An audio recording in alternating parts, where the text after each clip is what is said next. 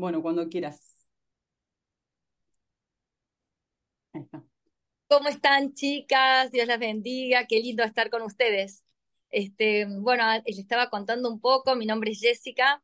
Eh, me dicen Jessie. Eh, soy mamá de, dos hermosos niños de nueve y tres años. Con mi esposo Johnny pastoreamos aquí en la iglesia Cita con la Vida, en Córdoba, Argentina. Este, amo al Señor con todo mi corazón. Eh, soy hija de pastores, mis papás eh, son los fundadores de la iglesia en donde estamos. Eh, nieta de pastores. Mi, una de mis abuelas, de mis bisabuelas, fue la que trajo el Evangelio desde Polonia hasta, hasta aquí, hasta ella empezó hasta Argentina. Así que me gusta este grupo así tan de mujeres de tantos lados. a mí me gustan las culturas me gustan las mujeres de diferentes lados. Nosotros acá en Argentina es muy gracioso porque se dice que somos un crisol de razas, porque somos un poquito de esto y un poquito aquello y un poquito del otro. Por ejemplo, yo soy argentina, 100% argentina, muy cordobesa, este, pero sin embargo tengo ciudadanía polaca porque mis abuelitos vinieron de Polonia, em, por el otro lado eran rusos eh, ucranianos y, por el, y después eran vasco franceses y catalanes. Y mi esposo, por ejemplo, su abuela es, eh, son de rusos, eh, son de judíos askenazis, alemanes, italianos y portugueses. Así que mis hijos son la mezcla de todo un continente y siempre nos reímos de eso. Y algo que yo me gusta mucho conocer las culturas y algo que valoro mucho es la comida, la comida de la cultura. Por ejemplo, acá hay muchas eh, españolas y yo tengo la yaya catalana eh, y ella, veas, cuando yo voy a visitarla, me hacen el pan tumaca. ¡Ay, qué rico! Qué rica la comida catalana, por favor, porque las tengo en las venas, no sé qué tiene, pero es rica todo lo que hacen, ese jamoncito, las, ¿cómo que le dicen la mm, los bocadillos, hasta el nombre es lindo, por favor. La tortilla, espera la tortilla. Sí, sí, sí, es que la comida habla mucho de nosotros. Por ejemplo, eh, todo lo que son eh, Polonia, eh, Ucrania, tienen mucha comida que son como con papa y cebolla, porque en algún tiempo, cuando uno estudia la historia y estudia, es lo único que tenían.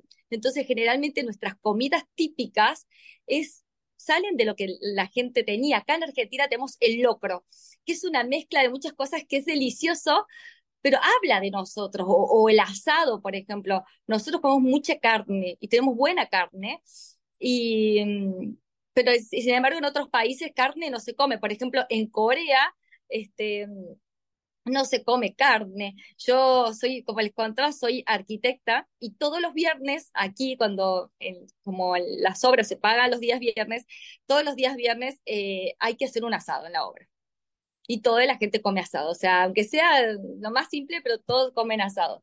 Y, y, eso en otros países es algo muy raro porque no tienen carne. Entonces, la comida nos va hablando de nosotros. Como le decía, eh, no sé, eh, los, eh, en la familia de mi esposo comemos algo que se llama gelte fish, que es una comida judía típica y es muy rica. en el invierno comemos eh, algo que se llama borscht, que es una sopa rusa. Entonces uno va conociendo y ahora en Argentina hay muchos eh, colombianos y venezolanos. Así que estamos felices con todas sus comidas ricas, las arepas y esas cosas que nos han traído, que ha sido maravilloso. Este, y qué importante que, siempre pienso, qué importante que es la comida para nosotros. La comida nos hablan de tradiciones de muchos de los países eh, y a veces son, eh, son parecidas, a veces son muy diferentes. Y mm, me llamaba la atención esto, ahora que iba a hablar con muchas chicas de diferentes lados, cómo nuestro momento de sentarnos a la mesa y de comer y de lo que comemos como cultura habla de nosotros. Y quiero contarles una historia que está en la Biblia, que está en Segunda Reyes 4, versículo 38, y dice, Eliseo volvió a Gilgal cuando había una gran, una grande hambre en la tierra. Y los hijos de los profetas estaban con él. Por lo que dijo a su criado, pon una olla grande y haz un potaje para los hijos de los profetas. Y mm, yo pensaba en esto, que es una historia que está en el Antiguo Testamento, pero eh, cuán real es al día de hoy nosotros cuando, cuánto hambre hay en la tierra. Y no estoy hablando de hambre físico, un hambre que se pueda llenar con una comida, sino cuánto, cuánta necesidad, cuánto eh, mal está muchas veces nuestros entornos, nuestras ciudades, cuánta gente necesita alimento de vida, cuánta gente necesita eh, un abrazo y que vive con un hambre, con un hambre adentro que no tiene mucha explicación muchas veces y es gente que está hambrienta. Y acá la historia nos cuenta cómo Eliseo vio que había hambre. Luego dice la historia, dice, y salió uno al campo a recoger hierbas y halló como una parra montés y de ella llenó su, su falda de calabazas silvestres y volvió y las cortó en la olla del potaje, pues no sabía lo que era. Algo que me llama la atención es que todos sabían que tenía hambre, todos sabían que, estaban mal, ¿no? Todos sabían, como, como hoy muchas veces, todos sabemos que, que hay mucha ideología, que hay mucha presión, todos sabían, pero nadie hizo nada hasta que no llegó el profeta. Hasta que no llegó el profeta que dice, pone la olla. Y y va uno y junta lo que puede, lo que tiene, lo que encuentra. Uno que está decidido a cambiar las cosas y hacer algo por alguien. Y dice la Biblia que después sirvió para que comieran los hombres, pero sucedió que cuando ellos probaron, gritaron, varón de Dios, hay muerte en esa olla y no la pudieron comer. Y no la pudieron comer. Y yo quiero hablar de esto ahora con las powers, con las chicas que están empoderadas en el Señor y que, y que quieren hacer algo para el Señor. Y muchas veces nosotras vamos llenando nuestra olla de nuestra vida, de, vamos buscando lo que nos va pasando en el camino y nos vamos cargando eh, con eso. Eh, con buena intención no alcanza. Esta persona tenía buena intención, quería ayudar, pero lo único que hizo es traer veneno a la comida. Eh, como mujeres muchas veces somos las responsables de la alimentación de nuestros hogares. La comida depende, en todas las culturas, la comida generalmente depende de la mujer. O es, o a veces se divide, pero casi siempre depende de la mujer. Y nuestra mesa tiene un gran peso de influencia. Y, yo te quiero preguntar, ¿qué pones en tu mesa? Eh, ¿qué, ¿Qué le das a los que te rodean? Y tu mesa puede ser desde lo más íntimo, tus padres o tus hijos o tu esposo, o puede ser tus pares en el trabajo, eh, hasta tu jefe. Todos van a comer de lo que vos tenés. Y nosotros somos referentes, eh, somos modelos eh, que la gente tiene, tiene, tiene cerca. Somos referentes para, para nuestra familia, para nuestros compañeros. Hace unos años se hizo una encuesta en Estados Unidos que me preguntaban cuál es la persona más influyente para mil hombres. Y fue la pregunta, empresarios y, y todos esperaban un premio Nobel o un político o alguien. Y el puesto número uno que, que los hombres respondieron era que la persona más influyente que habían tenido en su vida había sido su mamá. Así que muchas veces esa posición que está tan denigrada hoy por el mundo que criar a hijos es perder tiempo, eh, nunca pierde su influencia. Y somos responsables de alimentar a los que nos rodean. Los que están cerca nuestro van a comer, van a comer de nuestra entrega a Dios. Eh, cuando venga el pecado y toque la puerta de nuestra casa y que nuestros hijos, que nuestros amigos, que nuestros socios estén viéndonos que le cerramos la puerta y decimos, mm, sí, pero no, eh, ellos van a comer de eso. Eh, van a comer del amor que vos le brindás, de la honra que vos le brindás a tu esposo, de la gracia, de la misericordia. Pero muchas veces, y lamentablemente, nos sobran rencores, envidias, competencias, celos. Y, cuando llega la hora de compartir, solamente hay veneno. Y mm, mi pregunta es, ¿qué, qué es lo que nosotros queremos compartir? ¿Qué es? Y el profeta, al encontrarse que, que esa comida estaba en mal estado y la gente tenía hambre, nunca olvidemos que tenían hambre, y dijo, traed harina y le esparció sobre ello y da, da de comer a la gente y no hubo más mal en esa olla. Y yo digo, wow, yo quiero esa harina. Esa harina la tenemos que tener todo. Cristo y su palabra son la harina que lo transforman todo, la que traen sanidad a los corazones.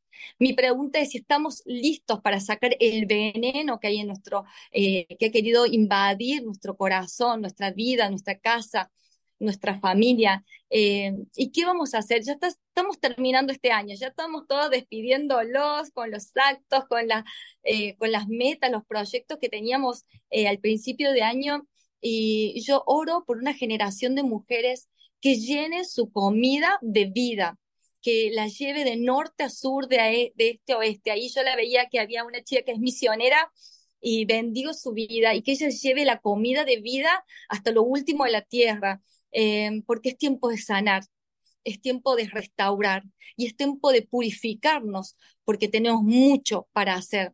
Hay un propósito hermoso por el que fuimos creadas y fuimos creadas por influencia. Este, no solamente para ser madre de nuestros hijos eh, físicos, sino para ser madres de una generación que está huérfana. Hace falta hacer dos pasos por la calle y ver la cantidad de chicas, de adolescentes que nos necesitan. Y es un rol poderoso, el rol de darle de comer a una generación. Hay una historia en la Biblia que está en el Nuevo Testamento que, que es muy parecida, en, que habla también de alimentar. Y yo doy clase en un instituto bíblico y siempre me toca dar Evangelios Sinópticos 2, es mi materia. Todos los años doy esa materia y, me apasionan mucho los evangelios.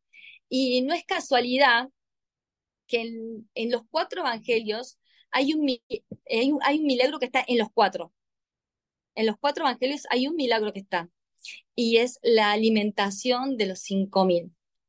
Y, y a mí me encanta este milagro y me, me gusta cómo está relatado por los diferentes evangelios, porque cada uno responde a su manera de verlo. Es hermoso, se, los recomiendo que lo lean eh, en los cuatro. Eh, es un tremendo milagro. Quiero, eh, si les parece, lo leemos juntas. lo podemos leer en si les parece, lo leemos en Lucas, el médico.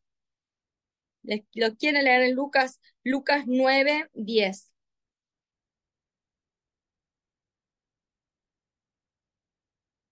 Vueltos los apóstoles, le contaron todo lo que había hecho y tomándolo se retiró aparte a un lugar desierto de la ciudad llamada Bethsaida.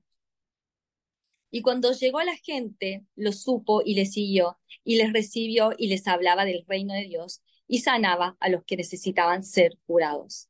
Pero el día comenzaba a declinar, y acercándose los doce dijeron, despedí a la gente, despide a la gente, para que vayan a las aldeas y al campo, y se alojen y encuentren alimentos, porque aquí estamos en un lugar desierto. Y es... Em, eh, es hermoso este milagro porque este milagro eh, ya había sucedido una alimentación de 4.000, pero había sido eh, dentro del pueblo judío y esto era con los gentiles. Y ahí vemos un cambio de actitud en los discípulos. Cuando, fue, cuando eran los judíos estaban más preocupados porque, para alimentarlos. Pero cuando eran los gentiles, le dijeron, Jesús, ya, ya, mandalos porque acá no van a tener para comer. Y Jesús le dice algo tremendamente hermoso, le dice, ah, denle ustedes de comer. Y si yo tuviera que decirle algo a las Power, es que seamos Power que demos de comer. Si le tuviera que poner un nombre a esta charla, sería Powers que dan de comer. Em, y dijeron ellos, no tenemos más que cinco panes y dos pescados, al no ser que vayamos a comprar alimentos para toda eh, esta multitud. Y eran como cinco mil hombres. Entonces dijo a sus discípulos, hacerlos sentar en grupo de cincuenta en cincuenta. Así lo hicieron, haciéndolos sentar a todos. Y tomando cinco panes y dos pescados, levantando los ojos al cielo, los bendijo y los partió. Y dio a sus discípulos para que pusieran delante la gente.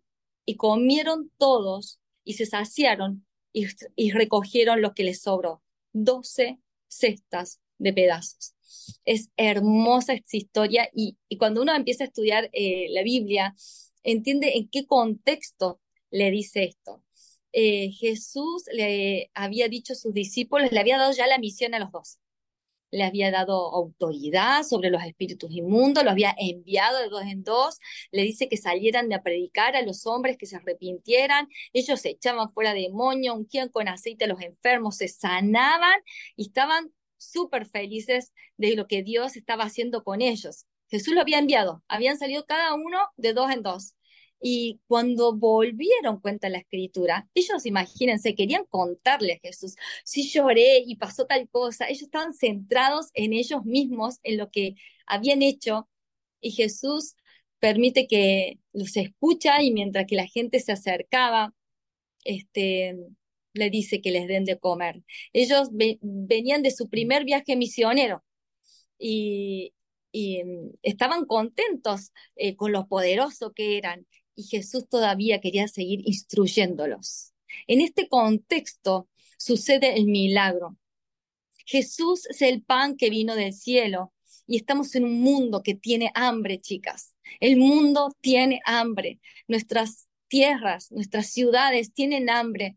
Eh, Jesús, sin ninguna ayuda, porque Jesús no, no necesitaba ayuda, pudo haber alimentado a la multitud, pero prefirió que el milagro sucediera en manos de sus discípulos para que ellos pudieran ver el milagro. Prefirió usar los panes y prefirió usar los peces para enseñarle a sus discípulos a alimentar a los hambrientos. Y es que Él está interesado en enseñarnos que nosotros podemos alimentar al hambriento. Jesús tuvo compasión. La escritura dice, que tuvo compasión. Y compasión significa sufrir juntos. Es un, es un sentimiento que se manifiesta al percibir y comprender el, el sufrimiento de los demás. Y por lo tanto produce el deseo de aliviarlo, de reducirlo o eliminar este sufrimiento. Este, y Jesús hoy sigue teniendo compasión. Y yo pienso, Señor, quiero ser como vos que Él tiene compasión de la gente, tiene compasión, le duele, a Jesús le duele la necesidad de la gente. Em, hace el fin de semana fui a un supermercado y cuando pasé por la caja noté que la chica que me estaba cobrando tenía como marcas que se había cortado. Entonces cuando termino de, de pagar, le digo, ¿cómo te llamas? Y me dice su nombre y le digo, ¿te puedo pedir un favor? Y, me dice, sí. Y le digo, no te cortes más. Y se quedó así. Y le di la mano. Y le digo, ¿me, ¿te puedo dar mi número de teléfono? Y, y me dice, sí, por favor. Y, y ahí me contó un tema de identidad por el cual está pasando, está cambiando su nombre, perdió sus hijos, es una muy jovencita, muy jovencita. Este, es increíble que una persona pueda haber vivido tanto en tan poco tiempo. Y, y ahí enseguida estamos ahora en contacto mucho por WhatsApp, y, pero dolernos con las necesidades de la gente. No, no podemos pasar de largo. Y esto es, tenemos que saber cuál es nuestro rol. Jesús le dice a sus discípulos que sacien la multitud. Y Jesús nos dice a nosotras como discípulas que saciemos, que saciemos a la multitud, a la gente, a, a los que están cerca de nosotros. Y esto muchas veces decimos, no, porque yo no voy a poder, porque no me van a escuchar, porque es la gente que ya me conoce, porque qué difícil es con el que nos conoce, pero lo vas a poder hacer porque no es en tu nombre, sino que es en el nombre de Jesús. Y él dijo que él es el pan que vino del cielo. Los leoncillos necesitan y tienen hambre, dice el Salmo, pero los que buscan a Jehová no tendrán falta de ningún bien. Por eso tu casa, tu familia no tendrá falta de ningún bien. Y es necesario que nosotros lo compartamos. Jesús dice en uno de los evangelios que llama a Felipe y le pregunta, ¿qué, ¿con qué, qué tenemos? ¿qué, qué tenemos para alimentar a, las cinco mil? Y, y, Jesús lo está probando porque él sabía lo que había, eh, que el milagro iba a suceder. Y Felipe le dice, ni 200 denarios de pan nos bastaría para que cada uno reciba un pedazo. Y ahí aparece Andrés, y me encanta Andrés, eh, y dice, acá hay un muchacho que tiene cinco panes y dos pescados, pero ¿qué es esto para tanto? Y el pan que tenía el niño, que tenía la persona, era un pan de cebada. El pan de cebada en ese tiempo era el pan más barato, más despreciable, era el pan de los pobres. Y Jesús le dice, denle ustedes de comer, sin importar lo que, lo que, el, lo que la persona que tenía, lo que tenían, denle de comer, porque Él, en Él estaba el milagro. Y yo quiero decirle a todas las chicas que para Jesús es lo mismo salvar con mucho que salvar con poco.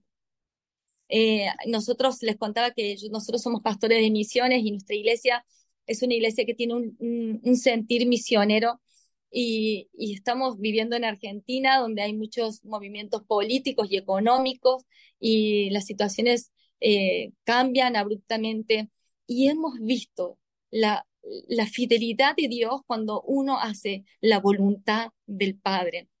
Este, muchas veces los, los, los, discípulos no entendían lo que Jesús quería decir, estaban cuestionándose, uno decía no me va a alcanzar, el otro decía acá hay uno que tiene, pero no alcanza tampoco, estaban haciendo números en ellos, pero sin embargo hay un muchacho, hay un muchacho que dijo, yo sí entiendo lo que dice Jesús, yo sí entiendo, aquí está mi pan, aquí está, yo lo entrego. Y yo me imagino que los discípulos le habían dicho, bueno, ya muchacho, vete, no, no, no, no molestes. Este, pero Jesús dice, tráiganlo acá. Y es que Jesús quiere usarnos, quiere usarnos con la simpleza de lo que hoy tenemos, con lo que Él nos dio, Él nos quiere usar. Un Andrés que grita, aquí hay un lugar donde se puede predicar, necesitamos Andrés que digan, eh, acá podemos hacer algo, podemos ir a visitar un enfermo, podemos predicar, podemos apoyar a las misiones, podemos hacer algo más, nos podemos juntar como este hermoso grupo que semana tras semana genera contenido, genera eh, edificar a las mujeres. Eh, y muchas veces vos me podés preguntar, pero ¿qué tengo yo para compartir? Fácil, muy fácil. Vos tenés para compartir lo más grande que hay en el mundo y eso se llama Jesucristo. Y para eso no necesitas ser muy brillante, solo tenés que entregar lo que vos tenés. Tenés que compartir lo que Dios ha hecho por vos. Eh, Dios te bendijo porque te dio un propósito. Y cómo te salvó. En tus manos y en mis manos hay, hay algo que tenemos que compartir. Estamos en un mundo que necesita de Cristo. ¿ah? Estamos en un país, yo no sé en qué, de qué países aquí me ven, pero sé que España, Colombia, no sé de dónde más, muchas Corea, chicas de... Corea, ah, Alba- Corea, Albania, UK. Ahora mismo estoy viendo que, se- que, mira, Dani es de Corea del Sur, Marian es de UK, Brigitte de Mónaco, mira, está Brigitte también, bueno, de todas partes. sí, un beso grande para todas. Yo no sé, pero el país donde vos estás, el lugar donde vos estás, estoy segura que necesita un milagro. Europa está clamando por hijos de Dios que se enciendan, iglesias. Yo no sé dónde vos estás, pero lo último que necesitas es estar dormida. Es tiempo de estar power, power, power. Dios te dio capacidad, Dios te dio dones, Dios te dio talento. ¿Y sabes qué? Dios los quiere usar. Tal vez para vos sean como insignificantes panes. eh, eh, tal vez piense que tus dones son como esos eh, panes que alguien despreció, pero Jesús te dice, van a ver, van a ver cómo con esos panes voy a alimentar una multitud. La Biblia dice que Jesús tomó los panes y los peces y los levantó al Padre y los bendijo.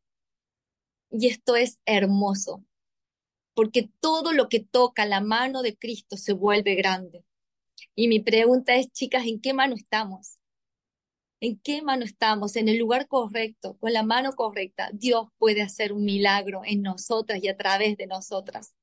Aunque a veces nos sintamos, creo que el diablo no es original para nada.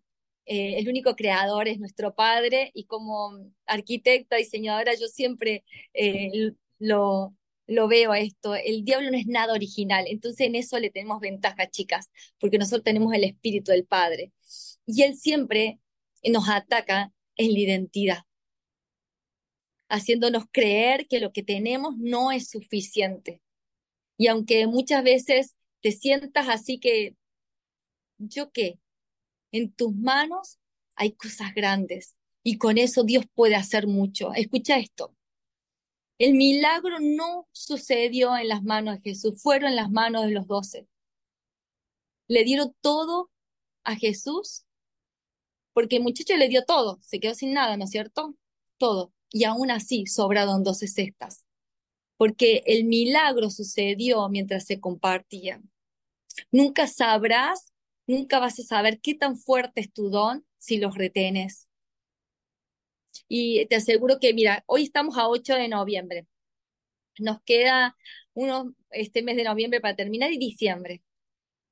Este año necesita todavía compartir, entregar, partir lo que tenés. Necesitamos milagros en la calle, necesitamos el evangelio, chicas.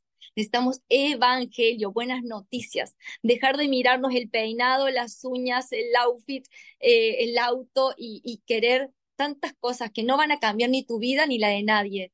Este, al fin y al cabo, lo único que se va a recordar es que diste, es que diste. La, la solución es que como mujeres de Dios salgamos a las calles y de las calles a las naciones. Necesitamos llevar dirección en medio de tanta confusión que hay, en medio de tanta ideología, de tantas cosas mezcladas, que con vos eh, vamos a compartir el Evangelio, las buenas noticias de Jesús. Em, en tus manos, en tus manos si las pones en las manos de Dios, van a suceder cosas sorprendentes. Entonces yo habitualmente trato con muchas mujeres eh, de muchos ámbitos y con mamás eh, y veo y me sorprende la gente que está distraída, que está perdida y necesitamos estar encendidas en el Señor. Hay un mundo que necesita la comida, que tenemos para dar. Y esa mesa que uno comparte, eh, yo siempre pienso que cómo me gustaría ser recordada. Y yo quiero que me recuerden como yo recuerdo a mi, bisabuela, a mi abuela, que sentado en una mesa, todos digamos, qué poderosa esa viejita. ¿Cómo hizo para cambiar una generación? ¿Cómo hizo? Siempre hay algo más para compartir. Y tal vez hay mujeres que están abrazadas a dolores, a traumas, a rencores. Y hoy solo te quiero animar a que dejes eso y te abraces a Jesús.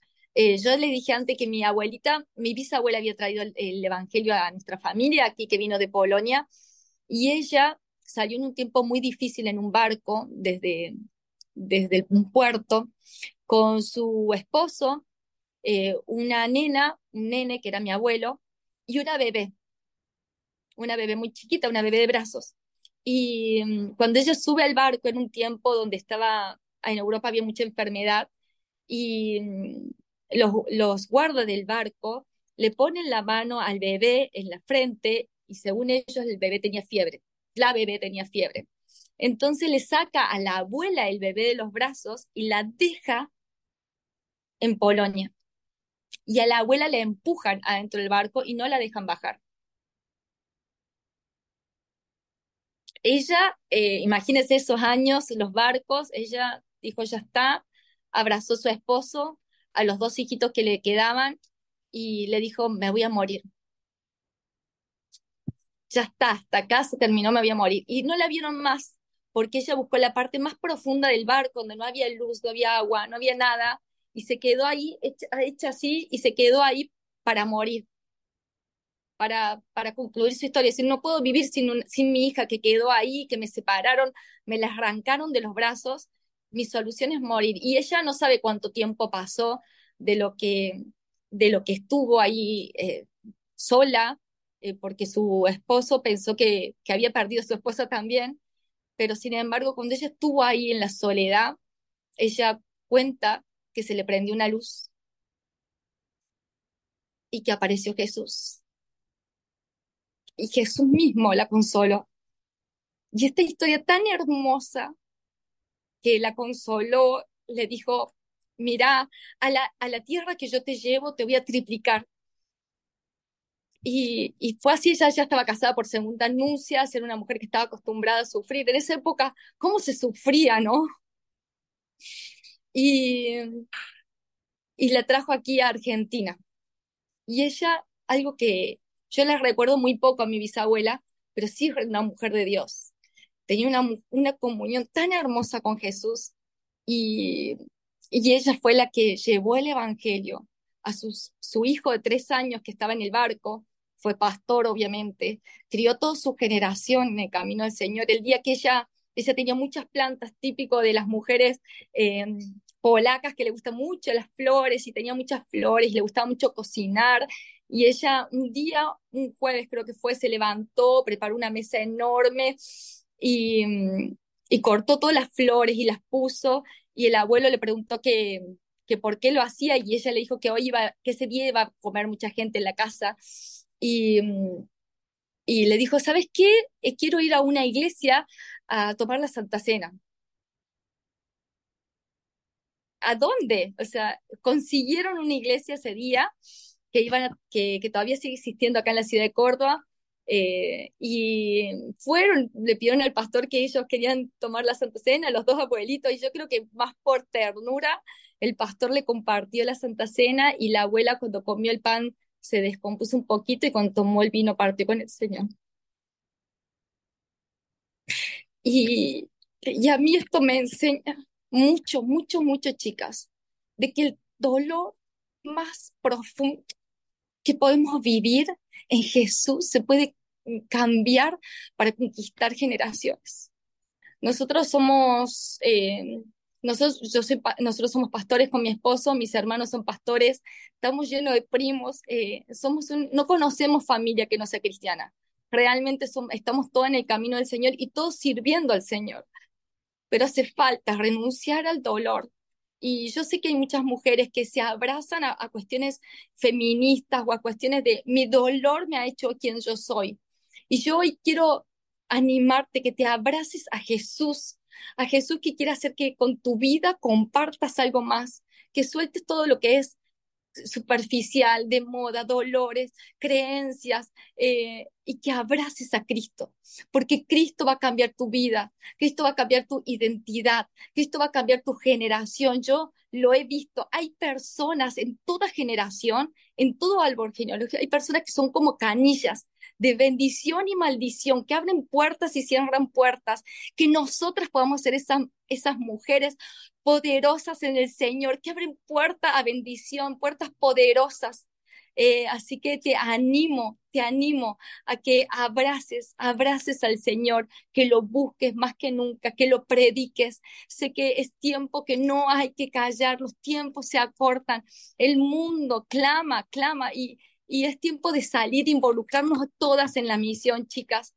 Tenemos que salir todas, todas a predicar el Evangelio. ¿A dónde? A todos lados. Eh, de donde vos estás hasta lo último de la tierra. Empieza ahí, busca involucrarte en una iglesia local, sé fiel, serví al Señor, apoya las misiones, apoya la gran comisión.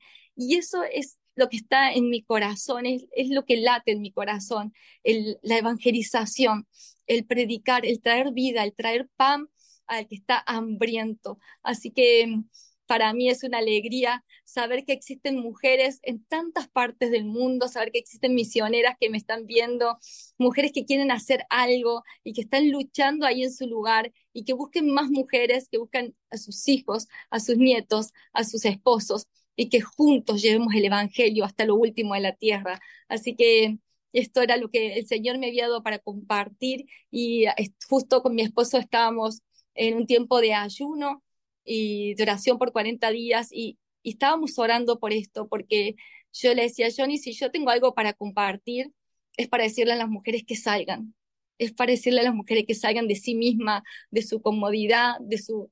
Tener una profesión, chicas, es hermoso. Eh, yo amo ser arquitecta, me gusta, eh, pero nada se compara con dar de comer a los demás. y termino contándoles esta historia. En la pandemia, yo estaba embarazada cuando empezó la pandemia. Y, qué lío que fue acá, no sabes. Eh, y mm, fue el Día del Niño, entonces nosotros decimos, ¿qué le hacemos a los niños de la iglesia? Pobrecitos estaban, no podían venir a la iglesia, ¿no? Así que hicimos un, un lío santo y organizamos acá en la iglesia, nos pusimos en la, en la puerta todos los maestros con, con todas las protecciones, máscara, barbijo, chicos, una exageración tremenda, pero bueno, en ese tiempo era así, y esperamos a cada niño con un regalito. Entonces, como no se podía hacer reunión en ese tiempo acá, pasaban los autos y les saludábamos a cada uno. Teníamos guantes y, y aún así te, hacían tirar spray para desinfectarte las manos con guante y todo. Este, y ahí los niños nos tiraban las manos y, por las ventanas le damos un regalito, lo bendecíamos y toda la familia ahí cantando, teníamos música y todos pasaban y saludábamos. Pero el Señor nos empezó a, inquietar. Eh, mi esposo no es cordobés, de aquí de la ciudad donde vivimos nosotros, es, es de la capital de nuestro país. Y hay, un, hay una parte de la ciudad que le hemos enseñado que por ahí no se pasa, que es peligrosa y, él ese día dijo, estaba, estaba, pues estaba por doblar y no tomar ese camino que era peligroso. El Señor le dijo, seguí derecho. Y él siguió derecho. Y eh, ahí conocimos eh, una, una, una, villa de emergencia que hay, y él baja del auto y le dice, hey muchachos, vengan. Y los otros, la gente vino y él le dijo, acá hay niños. Y dice, bueno, porque vamos a venir a hacer una fiesta para el Día del Niño. Y así fue como comenzamos en ese lugar. Ese día hasta Batman llevamos. Disfrazado a Batman, hay un Batman aquí que es muy conocido, Batman de Córdoba. Lo llevamos y hace hoy tres años, y va a ser cuatro años, tres años y medio que estamos en ese lugar predicando el Evangelio. Eh, hemos, nos hemos involucrado con ellos, hemos no solo todos los sábados que atendemos a los niños, sino que hemos alfabetizado a los adultos. Eh, hemos buscado ayuda para ellos, hasta la, eh, hasta la calle cambió de donde estábamos, ahora la municipalidad trabajó, les hizo un lugar para reciclaje, eh, como cuando llega el Evangelio, como cuando salimos de nuestra tristeza, cuando salimos de nuestra, de mirar, porque todos estábamos en pandemia, todos estábamos eh, con riesgos. Yo me acuerdo que me decían, que yo tenía el bebé recién nacido, y me decían, cualquier cosa, vos estás saliendo mucho. Yo tuve como un montón de veces COVID, no me acuerdo ya cuántas tuvo. Eh, vos estás saliendo mucho. Si seguís saliendo tanto, eh, te vamos a internar, no sé qué. gracias a Dios, este, o no, te decía, te, te, vamos a internar, si algo te pasa, se interna con protocolo COVID.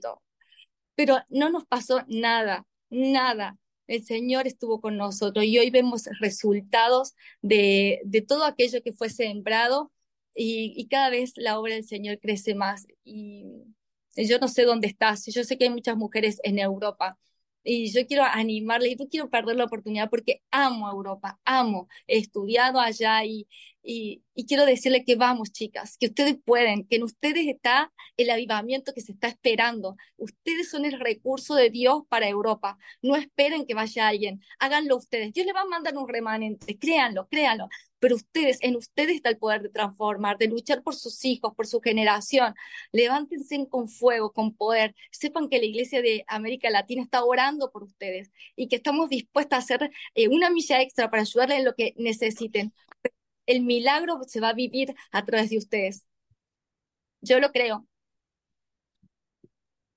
Gracias. Así que vamos, chicas, a predicar el Evangelio hasta lo último de la tierra. Yo sé que eh, este, vamos a, que en algún momento vamos a llegar a lugares imaginados y, y el Señor nos, vincula con esos contactos divinos para llegar. Así que eh, esta red de mujeres tan poderosas tiene un objetivo y es luchar para que el Evangelio sea predicado a todas las naciones. Jessy, gracias, gracias por esta palabra tan poderosa, de verdad creo que necesitábamos, yo por lo menos necesitaba escucharla, a veces es tan difícil porque uno piensa eso, ¿no? ¿Qué tengo, o sea, qué voy a dar, a dónde, cómo, cuándo? Y es verdad, me encantó la, la, la parte donde es verdad, Dios multiplicó los panes y los peces en las manos de sus discípulos, no en las manos de, de él, o sea, él solo oró. Y a veces no nos damos cuenta. Y te quiero hacer solamente una pregunta que seguramente, porque yo sé, conozco la mente de la mujer. Las conozco. Claro, es que es muy fácil para Jessie que hace de todo, eh, tiene la iglesia, es esposa, mamá, pastora, eh, todo, todo, todo el combo. Pero ¿cuáles serían los pasos eh, pequeños, que, pequeños que, no, que no implican demasiado esfuerzo para las mujeres que hoy puedan soltar ese dolor? Porque hablaste del dolor y literalmente nosotras enseguida somos muy, muy sensibles, nos ofendemos enseguida, cualquier cosita somos, hoy qué sufridas estamos y todo, todo es un drama. ¿Cuál sería, danos por lo menos dos pasos que, mm, que hayas aplicado en tu vida a nivel personal que puedas decirle a las mujeres de esta comunidad, miren, estos dos pasos te pueden ayudar a soltar y a activarte en esto que estás hablando de, de, dar de comer a los demás? Cristo, Cristo, Cristo y Cristo. Él es el sanador. Pidámosle a Él, Él, empecemos a orar, chicas, a ayunar, eh, leamos la escritura, busquemos un grupo, eh, busquemos una iglesia, una iglesia local donde no ir a criticar, no ir a mirar cómo están vestidos los otros, sino una iglesia local donde ir y decir, miren, yo sé que acá no, si son perfectos, llego yo y no lo hago perfecto, pero pero juntos podemos luchar para, para edificarnos mutuamente. Creo que ya el unirnos a este grupo de mujeres eh, empieza a crear una fusión poderosa donde uno puede ser eh, bendecido, buscar grupos de amistades correctas. Algo que yo le quiero animar a las mujeres que busquen amistades correctas, mujeres de Dios, que te animen, que te hablen de Jesús. Y voy a decir, bueno, no tengo a nadie ahora, bueno, pedile al Señor que Él sí te la va a dar no hay nada más lindo que las mujeres que somos amigas, que estamos ahí para darnos un mensaje. O yo tengo amigas en muchos lados y mis, yo sé, ellas saben que puede ser las 3 de la mañana, pero me pueden llamar porque para eso estamos, eh, porque nos amamos y muchas veces necesitamos las unas de las otras. Y mm, hay mucha presión sobre la mujer hay mucha presión sobre la mujer. Por eso es importante que nosotras veamos cuál es lo que, qué es lo que dice la escritura de nosotras. Eh, yo, acá hay una modelo que es hermosa, que es como la que todas las argentinas nos gustaría ser, que se llama Pampita. Este, no sé si la conocen es muy linda. Y no, ahora todas tienen que ser pampitas. No, pará, ella se dedica a eso, ella es modelo. Yo, soy arquitecta, yo soy mamá, yo soy pastora, hago lo que puedo con lo que tengo.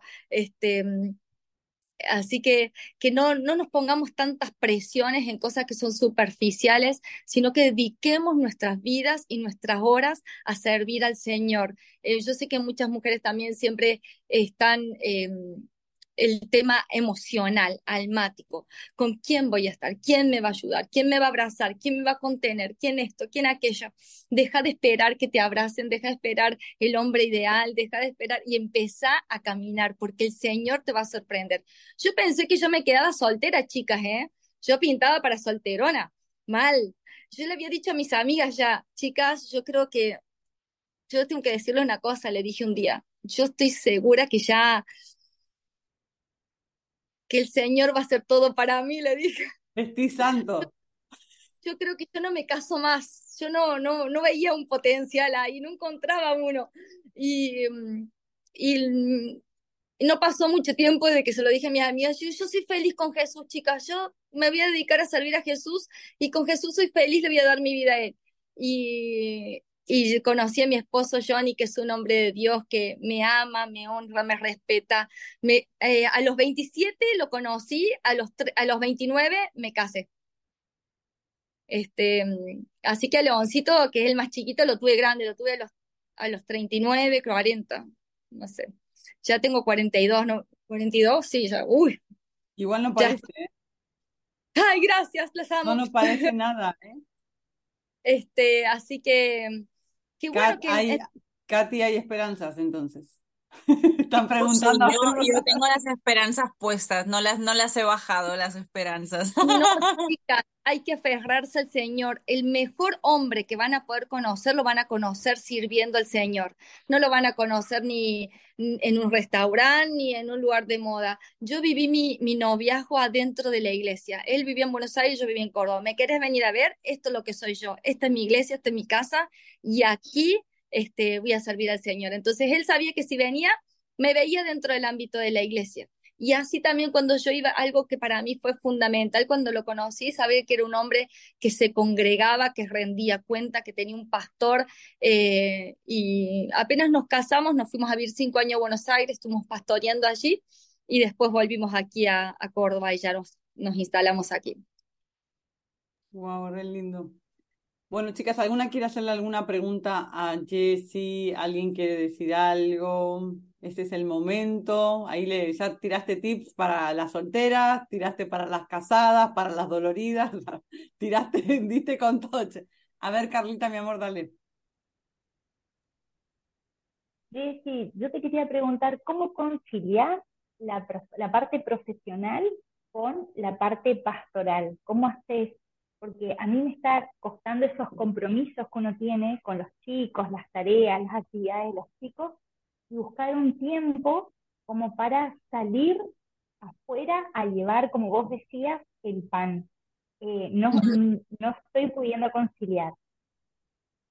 Muchas veces cuando somos mamá, cuando somos mujeres, que eh, en mi caso hay que tener una prioridad bien establecida. Primero está Dios, Después está nuestro esposo y nuestros hijos, ¿verdad? Que somos casadas. Y mm, yo creo que como mujer y que estamos maternando, es importante en este tiempo, yo que tengo nenes chiquitos, es importante para mí, muy importante. Entiendo que mi primer ministerio es mi casa, es mi hogar. Entonces, de ahí baja todo.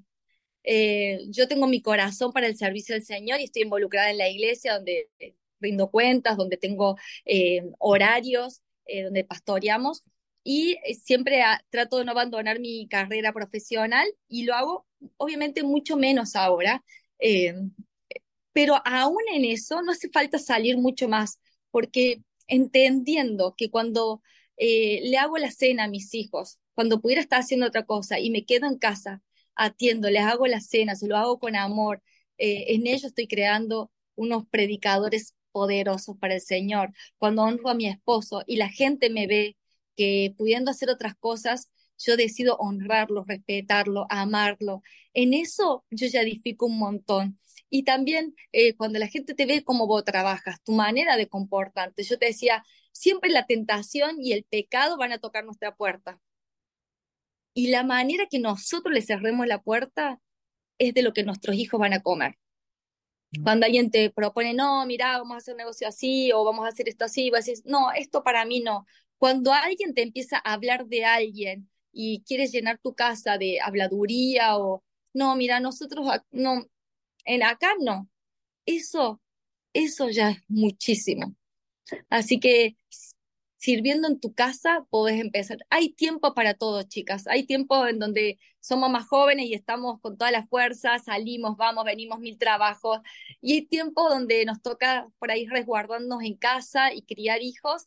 Y eso es súper poderoso. Eso es súper poderoso. Dios está con esas madres. Yo amo a las mamás eh, y me edifican un montón eh, cuando veo madres que eh, están ahí luchando por crear hijos fuertes, hijos sanos, eh, que no los abandonan, porque si algo se hizo con el feminismo fue que sacó mucho a las mujeres de los hogares. Y eso es muy triste porque uno lo ve en los niños. Yo les decía que soy pastora también de los niños aquí en la iglesia. Y antes siempre veíamos a las mamás fuertes, poderosas, que se quedaban en casa, que luchaban por sus hijos, que los contenían. Y ahora, lamentablemente, vemos cada vez las mamás más lejos de, de los hogares. Y todavía quedan esas abuelas poderosas y a veces las abuelas se nos van un poquito para el Botox, para las ideas raras que ahora se quieren empoderar las abuelas. No, no, vamos que las necesitamos en casa, necesitamos cuidando, necesitamos mamás fuertes, necesitamos abuelas fuertes que quieran amar a su generación y transformar su historia. Las abuelas para el Botox se quedan en casita. Gracias. Sí, sí, sí, sí. Las abuelas chicas, que las chicas jóvenes muchas veces, ¿eh? Unas las más lindas. Adri, y ahí ya cerramos, chicas. A ver. Adri. Hola, muchas gracias, pastora, por... ¿Sí me escucha?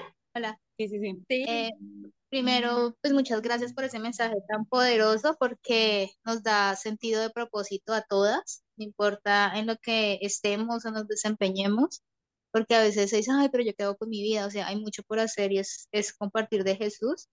Eh, mi pregunta va más allá, o sea, es como las mujeres somos muy, emociona muy emocionales, o sea, a veces estamos súper contentas, al otro día estamos tristes, al otro día estamos frustradas, y, yo digo, Dios, ¿cómo controlo uno eso? Pues para poder cumplir ese propósito de llevar el evangelio, de ser luz, porque hay veces que de verdad, por ejemplo, en mi caso, no le quiero hablar a nadie, o sea, no quiero ni decirle buenos días a nadie, lo hago a veces por cortesía.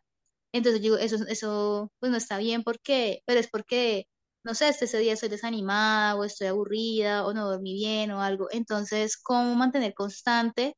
una actitud positiva, una actitud de esperanza, porque yo a veces me, pregunto, me cuestiono a mí misma, o sea, ¿yo qué le voy a hablar a esta persona de, ay, sí, te va a ir bien, no, confía, sí, yo misma estoy en mi, en mi lucha con Jesús, en mi crisis, como que Dios, ¿dónde estás? O sea, entonces, ¿cómo, cómo eso, las circunstancias, las emociones, no que no interrumpan eh, en ese llamado o en esa invitación que hoy nos haces? porque es de verdad que es complicado. O eso yo misma digo, no, pues yo cómo le voy a decir a esa persona, haga eso, yo soy peor. Entonces, pues no sé, ¿qué me recomiendas? Gracias, pastora. Eh, la Biblia dice lo que vos estás contando, dice, el hombre de doble ánimo es inconstante en todos sus caminos. Y también dice la palabra, el hombre que conoce a su Dios se esforzará y actuará. Así que yo lo que te recomiendo es que vos simplemente busques al Señor. Las luchas van a seguir. Las, muchas veces luchamos con nuestro estado de ánimo, con diferentes situaciones, pero camina en fe y siempre recuerda algo, que nosotros no predicamos, no nos predicamos a nosotros mismos, nosotros predicamos a Cristo. Y si alguien te viene y dice, ah, pero ¿por qué vos eh, tal cosa o tal otra? ¿Por qué no tenés solución? Porque yo también estoy en proceso y Jesús también necesita tratar mi vida. Entonces vos no predicas, este, porque si no, nosotros no necesitaríamos y nosotros somos dependientes de Jesús. Eh, así que mientras que vos, mientras que vos alimentas a otro, vos vas a ser fortalecida. Es algo que es hermoso, porque cuando vos pensás que estás sacando de vos y lo estás dando a otro, el Señor te hace crecer a vos en tu fe, en tu valentía, en tu denuedo, en tu llenura del Espíritu Santo. Así que no tengas temor de decir, sí, saluda y vos tómate eh, conductas de vida. Si yo soy así, ¿cómo querés ser? Entonces empieza a hacerlo, empieza a romper los ciclos. Y cuando te notes que está media, media bajoñada, agarra el espíritu y decir, yo soy una hija de Dios. Busca ¿qué dice la Biblia que yo soy? Y en eso aferrate y escríbelo en tu pared y míralo. Yo soy una hija amada, deseada. Y empezá a caminar por fe. No dependemos de nuestro estado de ánimo, dependemos de Cristo. Wow. Buenísimo. ¿Quieres orar, Ceci, por nosotras, por, por esto que estás compartiendo, para activarlo en estas mujeres hermosas que yo sé que muchas van a contar testimonios, te lo puedo decir? Y la verdad, gracias por este tiempo, por tu, por tu tiempo, tu valioso tiempo con nosotras. Es súper importante escucharte, de verdad, impresionante. Ahora, y chicas, ya cerramos con la oración de Jessie. Bueno, oramos juntas. Gracias, Padre, por este hermoso equipo de mujeres de las Power. Señor, yo sé que en ellas vas a hacer cosas grandes y te pido, Padre, que la palabra que fue sembrada hoy caiga en buena tierra, que podamos todas nosotras ser buena tierra para que vos trabajes en nosotras y demos fruto, mucho fruto a las naciones. Señor, queremos predicar tu evangelio, queremos ser tu voluntad, sánanos, restauranos, Señor. Obra con poder en cada vida, en cada corazón, en cada mujer que está con duda, con tristeza, Señor. Hoy, Señor, que ellas puedan renunciar a, a las tristezas, a las angustias y que decidan seguirte poderosamente a ti, Señor. Y las bendecimos, bendecimos a Débora y a todo este hermoso equipo que, que se ha puesto a, a, luchar por una generación, que se ha puesto en la brecha, que este equipo que se, siga creciendo cada día más eh, en tu voluntad, Padre, en el nombre de Jesús. Amén y amén. Las felicito por el hermoso trabajo que hacen. Gracias, gracias, hermosa. Te queremos y gracias, en serio, te queremos tener otro día más, ¿eh? Así que el año que viene, el año que viene. Chicas, gracias a todas, las amamos y nos vemos el, la próxima semana. Beso.